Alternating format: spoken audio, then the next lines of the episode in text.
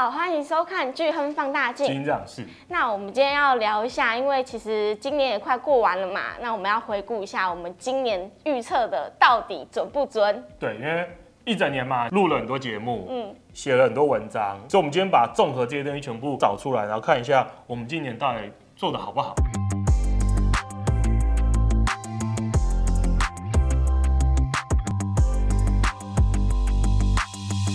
今年第一个做的预测应该是二月，二月的时候我们有邀到瑞银中国的经纪人斯宾来，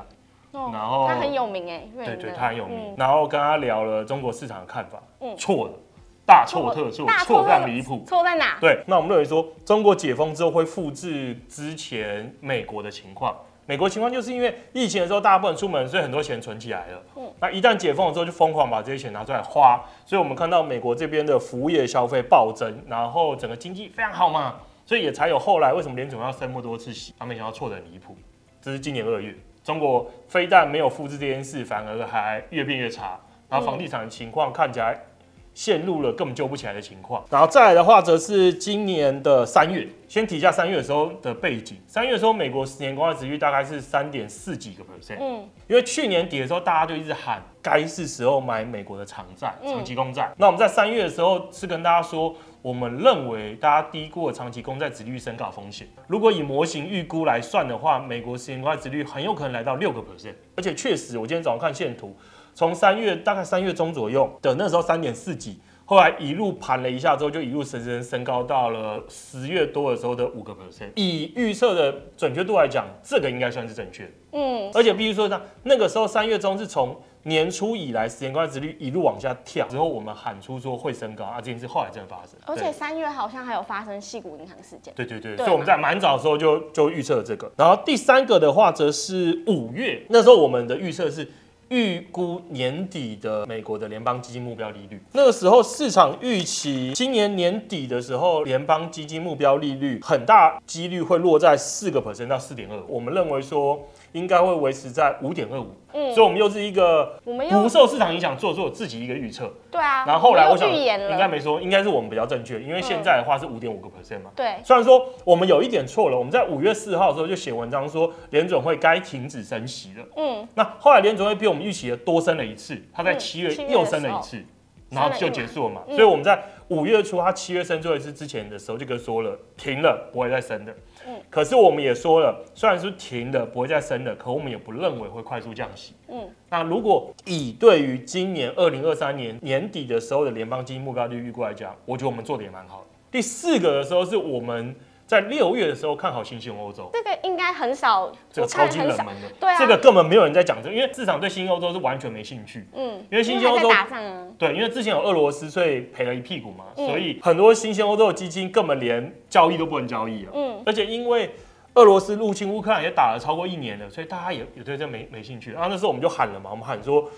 乌克兰会取得最终的胜利，然后我们看好整个东欧国家，还有还有乌克兰。未来会因为美国资本的进入，然后经济增长会起飞，然后还有他们有比较高的人力素质，然后还有过往他们的投资的一个记录是好的，所以我们因此看好新兴欧洲。那这也没人喊嘛？啊，我今天早上看啊，如果是从第一篇文章出来到现在，新兴欧洲用美元计价也涨了十五个 percent，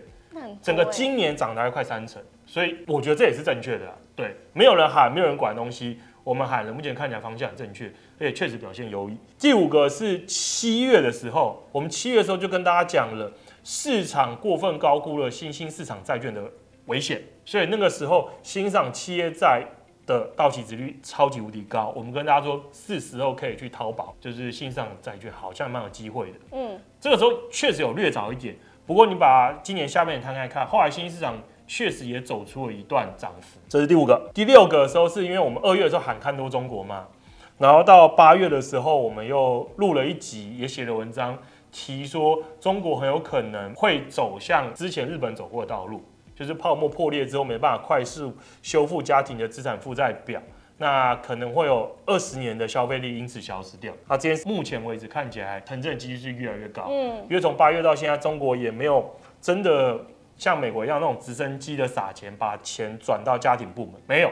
还是提出对于房地产市场的一些修修补补的政策啊？这些政策看起来对于提振整体消费的信心、提振整个房市的信心，目前是没有什么明显效果出来。所以我们在八月的时候做的预测看起来也还是对的。这是第六个，然后再来我看看第七个。十月的时候我们有讲关于美元的事啊，这个我觉得很难判断正确与否，因为我们那时候讲的是很长期的。我们那时候画了一张图给大家看。那张图是美国跟跟欧洲的科技类股今年表现的差距。照理说，科技类股走势应该很接近嘛？那为什么美国科技类股会表现比科欧洲的科技类股好？前提就一定会是建立在那美国的这些科技类股企业，它在提高生产力的速度是高于欧洲的同业，所以它的涨幅会更更高。那它就可以暗示着美国的技术或是科技的进步速度是更快的。所以，如果这件事发生的时候，通常会有利美元的表现。那我们就看一下过往的资料，其实因为没有一个数据可以百分之百解释说美元的变化。可是这个东西，我觉得参考价值是蛮高的，因为我觉得它背后理论基础是对，是合理的。所以我们那时候做出的预测是以长远的角度来看，就不是看什么三个月、六个月啊，可能未来的十年、二十年。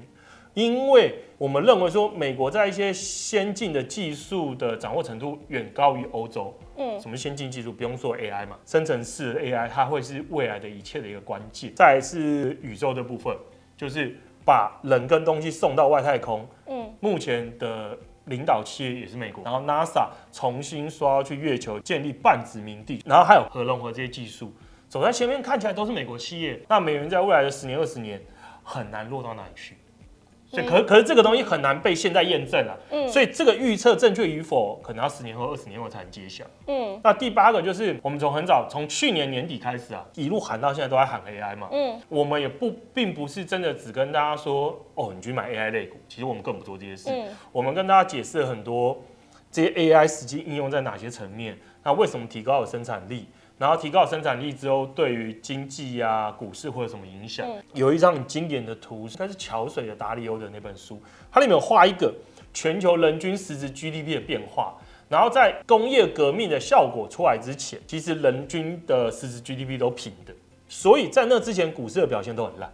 很正常嘛，没有成长怎么会有股市？那股市之前的起起伏伏、涨涨跌跌，大部分都来自于一些泡沫。像南海泡沫啊，然后密西西比泡沫啊，这些用说故事骗你的方式去把你钱骗进，那可能这种泡沫都会迟早都会破裂。长期来看，大概一八三零之前，因为工业革命的效果出来，大概是一八三零开始。一八三零之前就是工业革命之后慢慢技术的扩展，所以一八三零年之前的股市大概都是跟人均的实质 GDP 是平的。那后来从工业革命之后，人类的生产力开始了常年持续的一个增加，所以股市才开始由躺平变成一直上涨，那所以我们认为说，AI 技术就可以复制工业革命的成果，嗯，它会在未来的二十三十年间持续的推高美国的生产力，它的经济增长就会比过去这段时间可能还要快，自然而然股市表现就会至少会维持跟之前一样非常亮眼的表现。嗯，它这个其实也部分解释为什么今年美国股市很明显，不管消息好也涨，坏也涨，不管什么事情发生，它都在涨。因为大家开始把这件事纳入考量之中，就是如果我们未来这段时间长期经历了生产力的革命，生产力大幅增加，经济增长率可以持续每年增加，可能一到一点五个 percent 的话，那对于股市来讲，什么时候买都是低点。我们认为说，目前为止大家的 AI 都停留在很第一层，第一层什么？第一层就是他直接去想说哪些公司在做 AI，然后谁是生产这些设备的，这种都会是。过往整个不同那个革命，就是工业革命啊，或者这种生产力革命的时候，一开始的第一阶段。可如果时间拉长，你会发现一开始的那一段完全是最不重要的，因为那一段往往会容易催生泡沫。嗯，因为太多资金涌入嘛。我举例来讲，从一开始的那个微软 OpenAI 之外，Google 也跑去做啊，然后 Apple 也也传闻说也有自己的 team 啊，然后 Facebook 也在做啊，Facebook 甚至丢出了开源的东西出来，然后中国这边几家大厂也在做，所以所以其实大家都在投入钱。然后你看，如果市场也很相信这一点，所以认为说这些公司未来会赚很多，会因为赢得这场比赛赚很多，所以一直疯狂把钱投进去啊。这些东西也大举增加资本支出，一直投一直投的话，最后结果什么？结果就是不管谁胜出，一定会因为集体在竞争的关系，让这个东西的成本变超低。其实这件事在 ChatGPT 就看出来嘛，它每一次出来新的，之前的价格都往下降。所以成本也是变少嘛，嗯，所以跟这跟过往的生产力革命很像，就是资金的进入之后，一个可以提高生产力工具的成本一直降低降低，所以其他的擅长使用这个很便宜的技术来提高自己生产力的企业，反而才是未来的赢家，而不是一开始的谁做一定会吹一个泡沫出来了。嗯，可泡沫吹破灭之后留下来的少数赢家，还有善于应用这些技术的公司就发财。所以这大概就是我们二零二三年做的几个预测。我觉得必须提一个重点，就是听起来这八个预测好像大部分都对。嗯，我们对于今年联准会利率会怎么变这件事预测，我觉得很正确。可是对于股市的反应，我觉得就没那么正确。怎么说？应该说，因为我们在三月的时候就认为说，市场认为今年年底会降息，会降到可能四到四点五 percent。那可是我们认为。利率会是五点二五 percent 嘛？嗯，所以我们认为说这东西代表市场的预估过分乐观啦。嗯，那如果市场过分预估过分乐观，应该会修正它对于年底的利率预估，那这时候就会带来痛苦。所以我们我们每一季度会写一份那个季度的那个展望，然后里面的第一页都会有那个主要资产的建议配置比重。嗯，因为我们的预是认为说市场的预期过分乐观错了，所以我们其实在今年一整年对于美股或是股市啊。股市的建议配置比重其实都不高。美股的话，我们在今年的一二三个季度都只建议大家持有二十 percent，我们到第四个季度才把它提高到了三十。那如果是以整个股市啊，就是把美股跟全球股市跟新上股市加起来的话，我们今年对于整个股市的建议配置比重，在今年的前三个季度大概都是五成左右而已，差不多啊，五成股五成债。对啊。五五其实也差不多，可其实这算是蛮保守的一个配置方式。因为如果我们把今年的股债指数拉出来看，今年表现最好其实还是纳斯达克嘛，美国的科技类股为主。然后美国股市、巴西股市跟一些新上股市表现超级无敌好。那债券市场就算整年是涨的，可是涨幅还是落后。所以不得不说，我们预测对了联准会的利率变化。嗯，可是我们没有没想到股市的表现可以这么的疯狂。嗯，那我觉得这部分原因就来自于我们认很看好 AI，可没想到它可以对股市扮演这么重要的一个角色。对对，那我们在今年第四季的时候，就是九月九月下九月底的时候，出了今年第四季的一个报告。我们那时候把美股的建议比重从两成调高到三成嘛，然后调低全球股票跟新涨股票。我们那时候这么做原因也是来自于出现一个显著改变，是原本我们我们认为说，尽管今年美国联总会把利率维持在五点二五左右，我们不认为它会降息，可是因为我们认为说它会维持很长时间在这么高，啊，迟早会戳破某某些东西，然后引发经济衰退。可到今年第四季的时候，我们自己内部的一些经济数据的预测，发现说这件事越来越难发生，因为美国经济数据太好了，而且美国也如预期的。开始停止升息了，所以我们那时候看法转变成是，美国越来有有机会复制一九九五年的预防式升息的一个情况。那如果这件事发生的话，那美国股市还会有新一波的一个涨幅。所以我们在那个时候，在今年第四季的时候调升美股的一个比重，这件事看起来是对的，可是就是我们那时候还是不够大胆。那时候只把美股的建议比重从两成提高到三成，并不是两成提高到四成、五成或六成。好，所以这大概就是我们对于今年的一个回顾。我们下一集会接续着跟大家提之后，我们对明年的看法是如何。然后，那明年大家该怎么投资？因为我相信有有些人是年底就领年终奖金了啦，嗯、就算还没领的，过年也快到了，嗯，所以也会拿到一笔闲置资金。那这笔钱要怎么去运用？我觉得就是非常重要啊。我们会在下集揭晓。好，那就大家要锁定我们下集。喜欢我们节目的，请帮我们订阅、按赞、开启小铃铛。对，然后 Podcast 给我们呃五星好评。大家也可以跟我们分享一下，你觉得你自己在二零二三年做的最正确的选择是什么？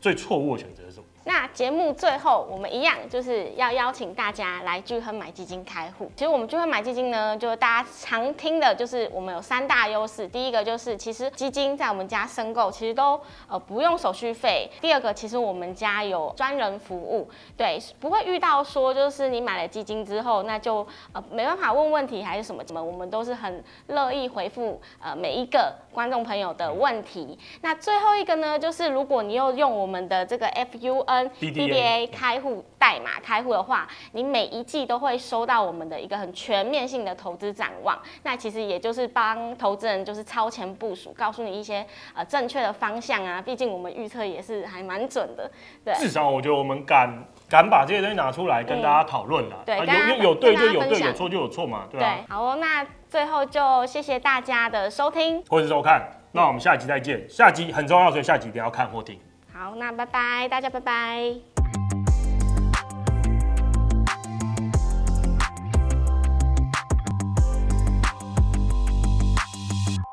投资一定有风险，基金投资有赚有赔，申购前应详阅公开说明书或投资人须知。本公司经主管机关核准执照字号为一一零金管投顾新字第零零八号。